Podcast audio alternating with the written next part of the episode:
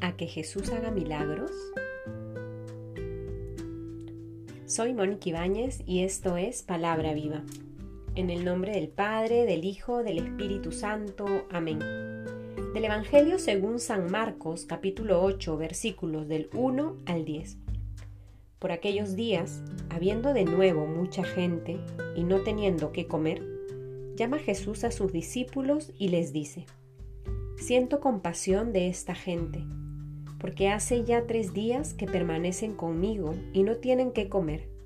Si los despido en ayunas a sus casas, desfallecerán en el camino, y algunos de ellos han venido de lejos. Sus discípulos le respondieron, ¿Cómo podrá alguien saciar de pan a estos aquí en el desierto? Él les preguntaba, ¿cuántos panes tenéis?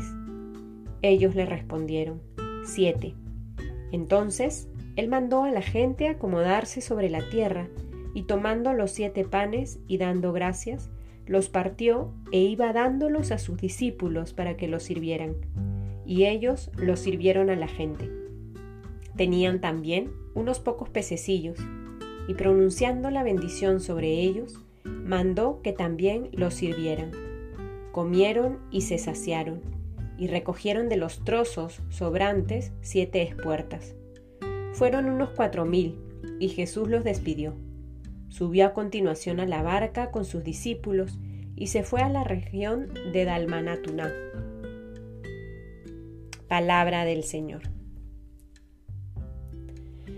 En este día, sábado de María, rezamos este Evangelio que nos permite conocer un poco más estos sentimientos de Jesús que le llevan siempre a la acción.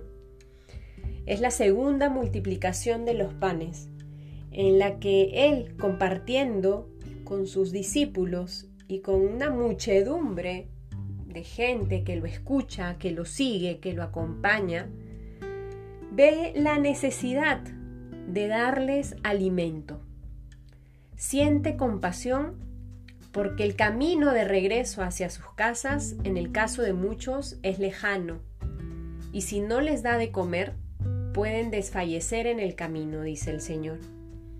El Señor entonces siente compasión ante esa realidad y se siente responsable de hacer algo por ellos, que van en su busca.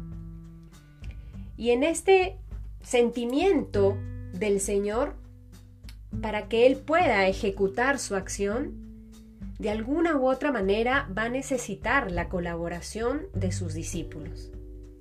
Les comparte lo que ve, les comparte que se siente de alguna u otra manera responsable ante el hambre de estas personas y les dice, ¿cuántos panes tenéis? Y le responden, tenemos siete.